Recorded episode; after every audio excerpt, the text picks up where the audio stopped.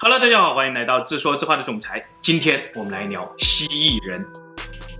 故事从一张藏宝图说起，它被刊载在一九三四年一月二十九日的《洛杉矶时报》第二版上。它来源于印第安霍皮族传说中五千年前的一场大灾难。它讲述了一段一九三零年代美国大萧条当中的传奇故事。它描绘了一个藏满着宝藏的地下世界。它正是那个著名的都市传说——蜥蜴人的源头。关于这张藏宝图的来历，我们回到1846年。这一年，美国海军准将罗伯特·斯托克顿率领着美国海军在洛杉矶登陆，随即带领着一支小分队迅速攻占了洛杉矶城中的一处小高地，并且建立防御工事。二十天后，墨西哥军队如潮水一般涌来，围攻洛杉矶。美国军队以这一处刚刚建成的山堡为支点，全力反击。这就是历史上著名的美墨战争。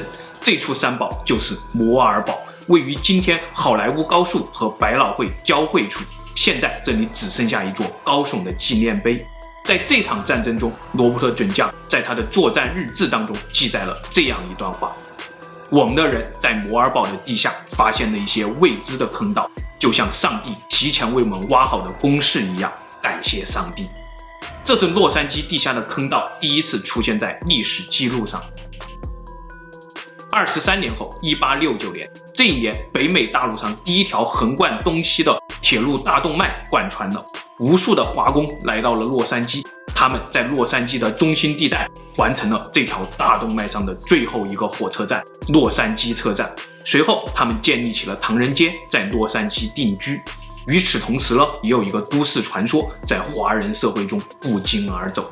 他们说，在修建洛杉矶车站时，发现了好几处未知的隧道入口，有些人进入了这些隧道，但他们再也没有回来。还有人说，整个洛杉矶地下都是空的，在很深很深的地方遍布着这种未知的隧道。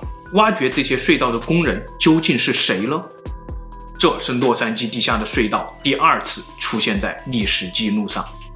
紧接着，时间来到了一九三三年，美国大萧条，洛杉矶城中无数人失业，这其中就包括一位年轻的采矿工程师，他叫乔治·沃顿·舒菲特。此时的洛杉矶已经不再是那个曾经遍布着黄金的都市，但是在乔治看来，他依旧能从这里发现黄金，真正的黄金。因为乔治刚刚发明了一种无线电设备，他声称这个设备能够探测出深藏在地底深处的黄金。他说他的这个发明来源于一个自己创造的理论。这个理论涉及到了地球自身的频率共振，但他自己呢，并不是通过复杂的理论计算而设计出这个机器的，他呢，是因为看到了地球共振的这种频率，从而设计出捕捉这种频率的方法。这又是一个与特斯拉、爱德华同时代的神人，他们都在那个时代看到了地球的频率。他向洛杉矶政府和公众展示了自己的机器，似乎这是一个竖直的玻璃圆柱。圆柱中有一个摆锤，圆柱的顶端有一个神秘的黑盒子，黑盒子与摆锤相配合，乔治就能从中读出所谓的地球频率。为什么乔治如此坚信他能从洛杉矶地下挖出黄金呢？因为他的仪器向他展示了一个洛杉矶地下层，这个地下洛杉矶中藏满了大量的黄金。乔治有一天在洛杉矶中心地带读书时，他的仪器向他展示了一条隧道一样的结构，从现在的洛杉矶图书馆一直往东北延伸，到了华盛顿山顶，再一路往东北延伸，直到洛杉矶隔壁的帕萨迪纳城。于是他在接下来的数十天当中，着手于绘制这张地图，并且取得了地图的版权。他发现这张地图似乎是一个精心策划的地下迷宫。迷宫中各个节点上还有很多大房间，房间和通道中似乎堆满了黄金。乔治还发现这些隧道一直通往西南方二十五公里以外的圣莫利卡海湾的下面，也就是说，这个地下洛杉矶层和太平洋还是连通的。在乔治的研究过程当中，一个叫做小绿叶的印第安酋长找到了他。小绿叶自称来自霍皮族。他要告诉乔治关于地下洛杉矶城的秘密，并且希望乔治停止对这个秘密的探索。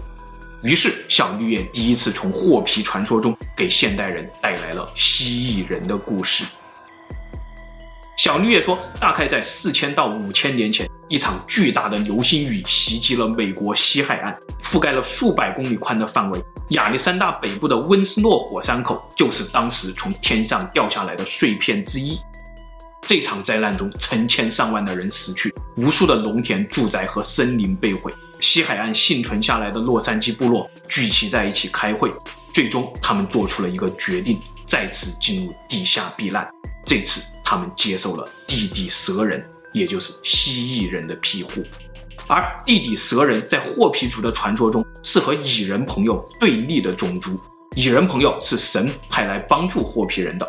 每当毁灭世界的灾难到来时，霍皮人就会接到神的指引，来到蚁人朋友的地下世界避难。而蛇人，也就是蜥蜴人，则是地底世界中与神对立、与蚁人朋友作对的种族。但是蜥蜴人也会救助一些印第安人，蛊惑他们，让他们背弃自己的神。这场灾难中有十几个印第安部落从洛杉矶进入了蜥蜴人的地下城，大概一共有几千人，他们和蜥蜴人一起居住在地下。小绿叶接着告诉乔治。乔治发现的正是印第安人当年避难的地下城——蜥蜴人的地下城。蜥蜴人让这些印第安部落付出代价，那就是在地下充当他们的奴隶，采集黄金。除此之外呢，根据小绿叶酋长的说法，乔治还得知了以下几个要点：第一，这个地下城是太平洋沿岸五个城市当中的一个。第二，地下城是蜥蜴人用化学物质而非普通的物理工具挖掘出来的。第三，因为地下城与太平洋是连通的，所以潮汐每天都会从隧道内部进出，迫使空气从通风口当中进出隧道，从而为整个地下城提供通风。第四，这个地下城能够容纳一千个以上的家庭。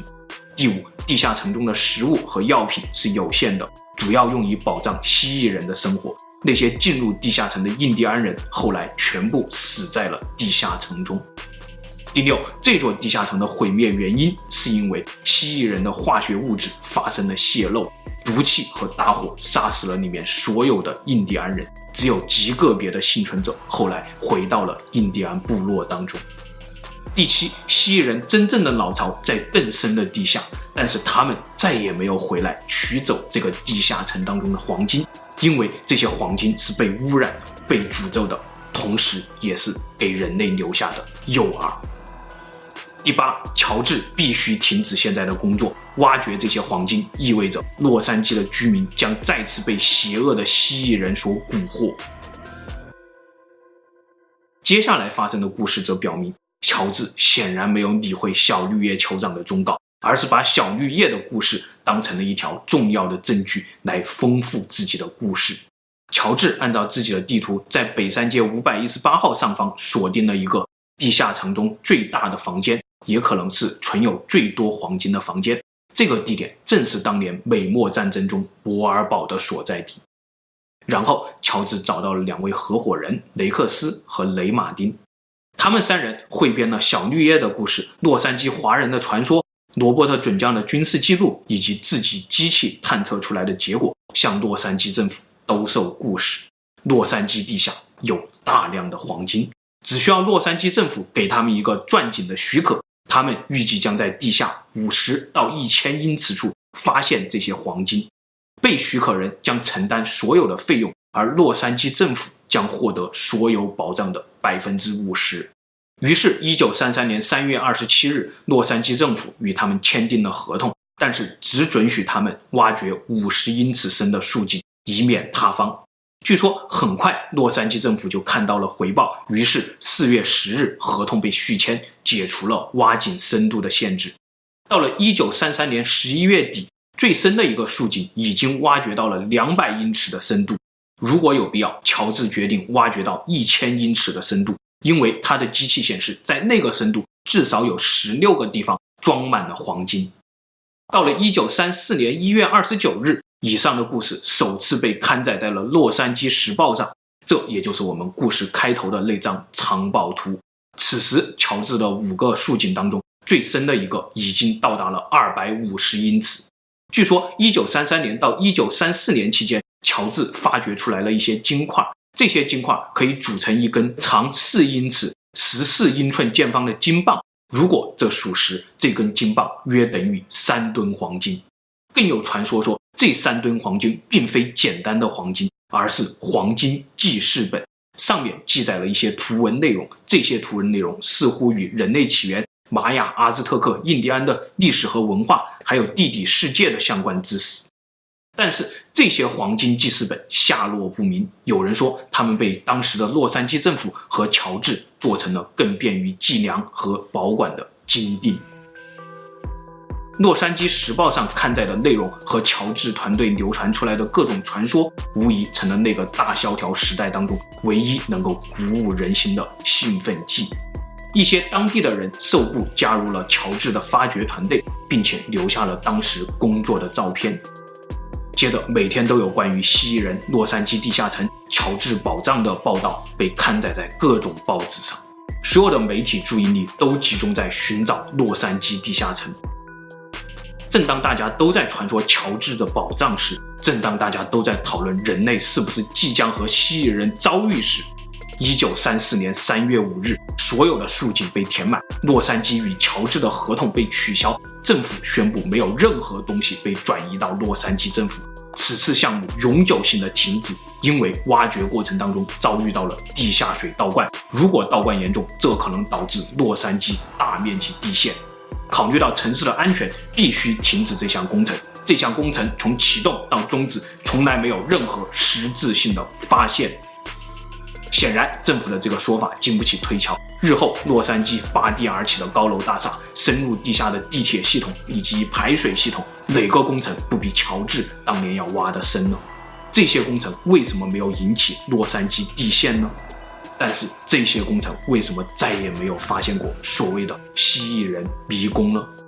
可能这一切已经成为美国政府的顶级机密，也有可能这一切仅仅是大萧条中为了提振大众信心而杜撰的一个传奇故事。在二零一三年美国公共政策民意调查的数据当中显示，有百分之四的注册选民相信蜥蜴人。难道当真如小绿叶酋长所说，乔治在发现洛杉矶地下黄金的同时，也让洛杉矶的居民咬上了蜥蜴人的诱饵？而蜥蜴人从传说走入现实，这也绝非空穴来风，因为就在五十四年后，一九八八年，美国发生了第一起蜥蜴人目击事件，警方在现场发现了大量的证据。这次事件将蜥蜴人的传说再次推向了高潮，传说也变得更加现实。那这起目击事件和后续的发展究竟如何呢？我们下期接着分享。